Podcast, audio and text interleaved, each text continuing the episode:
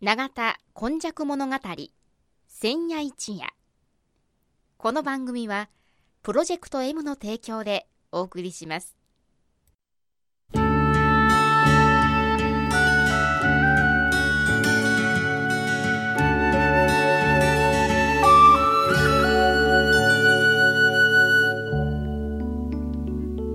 神戸は港があることで多様性のある町となりかしその港というのは神戸港だけを指しているのではありません。この永田地域一帯も神代の昔から自然の生んだ港がたくさん点在していました。そして港は海外からの素晴らしい知恵や文化をその往来する人々と共に受け入れる場となり豊かな暮らしを生み出していったのです。つまり自然が生み出した小さな港瀬戸内海を望む永田地域にはあちこちにあり長い長い時代を超えた昔から大陸や朝鮮半島の人々との交流を紡いできたのです。この番組「永田今昔物語千夜一夜」これはこの地域を育んできたこれらの多様な人々の往来とそしてここが住みよいということで定住してきた人々の培ってきた様々を一人一人の視点で読み解き解析し永田の多様性これがこれからの時代の大きな力になるというこの地の歴史を掘り起こしながら未来予想図を皆様にお届けするという番組です。毎週土曜日の夜の7時15分からの15分間 FMYY からお届けします。皆様今夜もこの番組の時間がやってまいりました。司会進行は FMYY のキムチ焼き。そして129夜。この日はこの方の登場です。須磨で生まれ須磨で育ち八十数年井上勇です。今日もよろしくお願いします。お願いします。もう本当にあのこう長い間そして大団円の方に向かっているんですが本日129夜は、えー、関和九大ということになっておりますがどういうお話でしょうか？須磨のあの正月風景とですね、うんうん。次第次第施設要するにあの戦前の祝日祭日の今昔を少しあの触れてみましょうかなと思っております。はいあの、この、須磨の正月風景というのは、あの、意外と、あの、ないというより、全くないんですね。これは不思議なことに。え、でも、あの、除夜の鐘はなります、はい、あれはですね、昭和30年頃なんです。始まったんです。え、そんな、結構新しいはい。あのー、須磨寺の風景がありますとですね、はい、須磨寺のその正月の三回、あの、三回日のはですね、あの、天満宮も含めまして、あの、初詣お参りする人は全くなかったんです。え？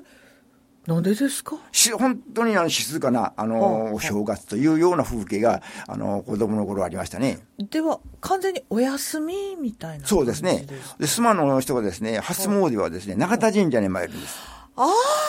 一番電車でですね、ほとんどの方が、あの、諏訪のあの土着の漁師の方、職人、私らの、あの、祖父とか、あの、父はですね、あの、永田神社に初詣に行きましたね。これ、あの、日本の不思議なんですけれども、うんこの行事の時は神社、この行事の時はお寺っていうような、なんか、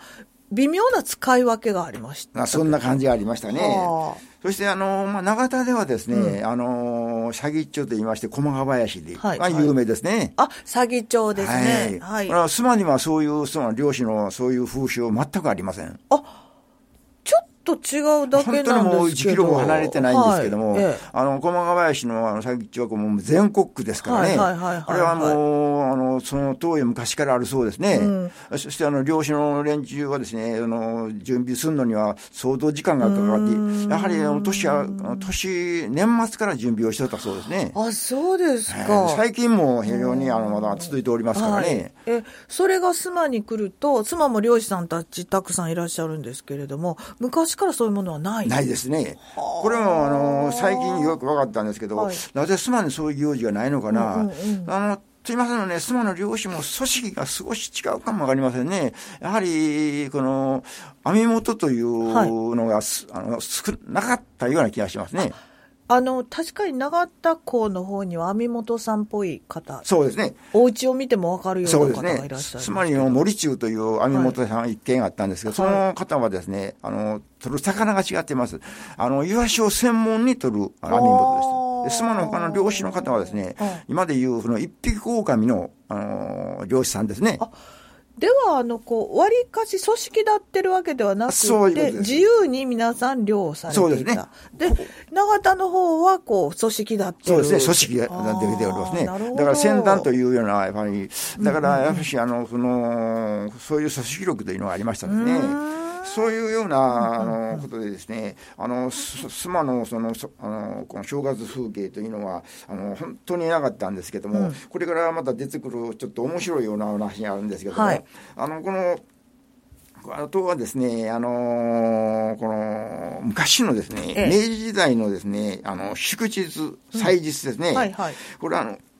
今と違うんですか？はい、次第説と言いましてね、明治、明治初期に設定した、あの、その、祭日があるんです。これ、はい、あの、元旦の時は、司法祭。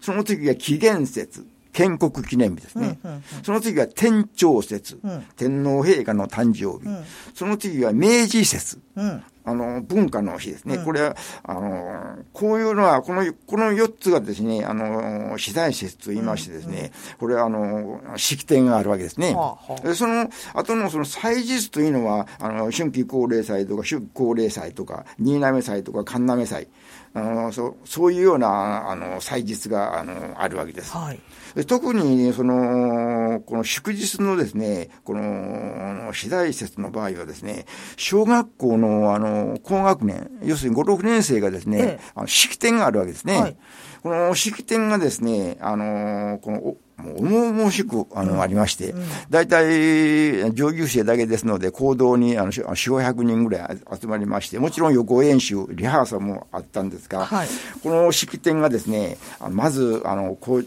あの、君が代から始まりまして、はい、それから、あの、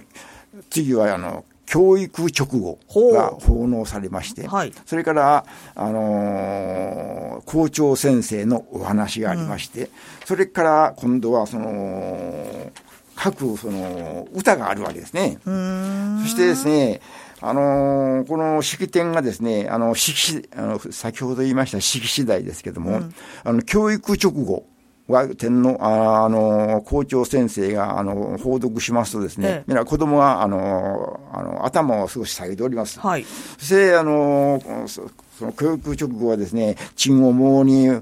構想構想から始まりましてですね、うんうん、中間的には、あのー、慶帝を愛し、夫婦愛わしというような名文句がありまして、うんうん、最後にですね、明治23年10月30日、漁名4時、といったら終わりなんですけど、子供が一斉に頭を上げるわけです。その時に鼻をすするんですね、スーンと。そのね、500人ぐらいのね、この子供が鼻をすするとね、相当大きな 音なんですね。それがですね、予行演習の時に、あの、三人、そういう専門の先生が、うん、式典の時は、あの、行動に入る時は必ず鼻を噛んで入るようにというて、予行演習の時には指示されるんですけども、その教育直後が済んだら一斉にその鼻をすするというのは、あの、今でもよく覚えてるんですけどね。なるほど。そういう子供の記憶って面白いですね。はい。それからですね、今度はですね、はい、この、あの、次第ですのね、おの歌があるんです。はい。で、まずですね、あの、元旦の、その、元旦さんの歌はですね、年の初めに試しとて、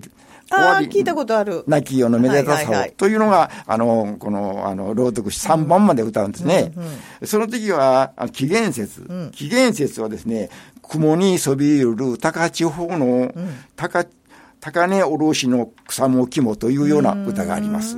で、今度は天長節の場合はね、はい、今日の良き日は、大君の生まれたまいし良き日かなというのがありまして、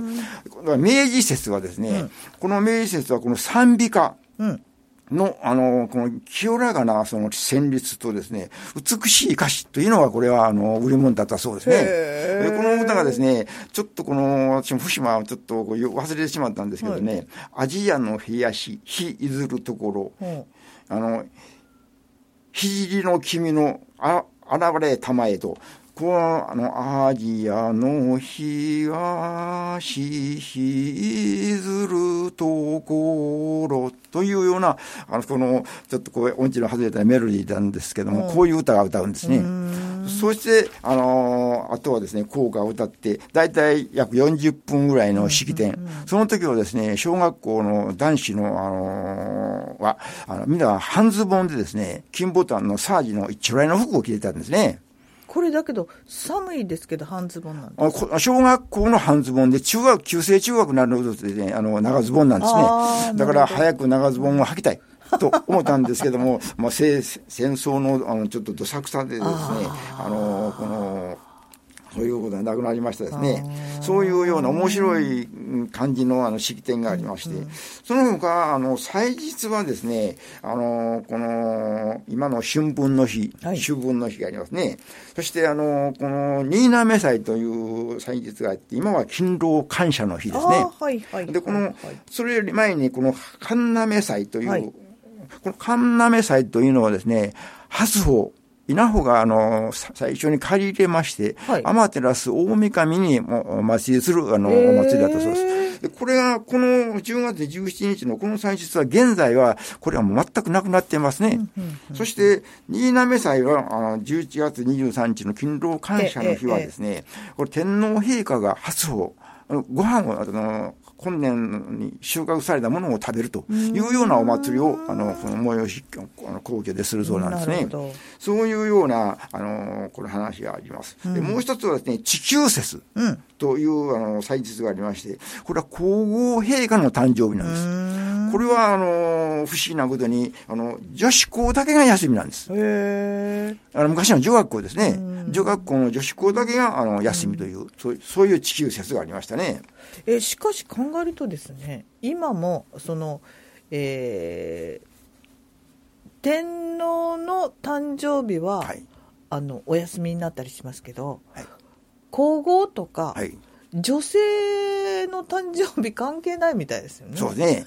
それから昔はですね、地球節というはっきりした祭日があったんですけど、それでもあの、この祭日はですね、あの男性は、あの、小学校も含めましてですね、はい、あまり話題にならなかったような気がしますね。なるほど、なるほど、えー、そうするとですね、あの、この祭日は、現在の祝日祭日は、あの、15日間ありますね。はい。で、昔はですね、12日ありましたね。だんだん増えてますよね。ねえー、特にあの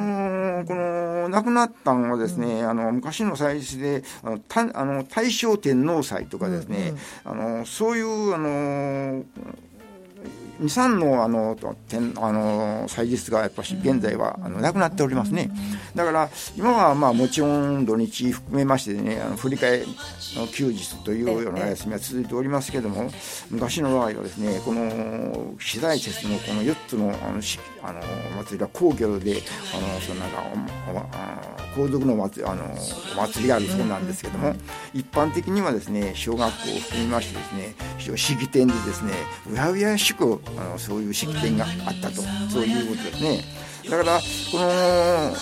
あの春分の日とか秋分の日の場合はですねあのこのもちろん四季なんかありませんのであのやっぱしこのシーズンはやっぱりのどかな周囲の季節の要するに変わり目なんでしょうね。だから子供の頃はですねやはりこのそのあの四大節のその式典はですね楽しみであるんですけどもものすごいやはり子供の頃緊張してましたね。規律正しくあの先生が厳しくその式に関しましてはですね重点を置いたんでしょうね。だからあの教育直後などもですね勉強の全くできない子供でもですね全部暗唱してましたからね。これは教育というのはですねやはりなかなかこの恐ろしいというんでしょうか。あのこの教育の仕方によってはいろいろ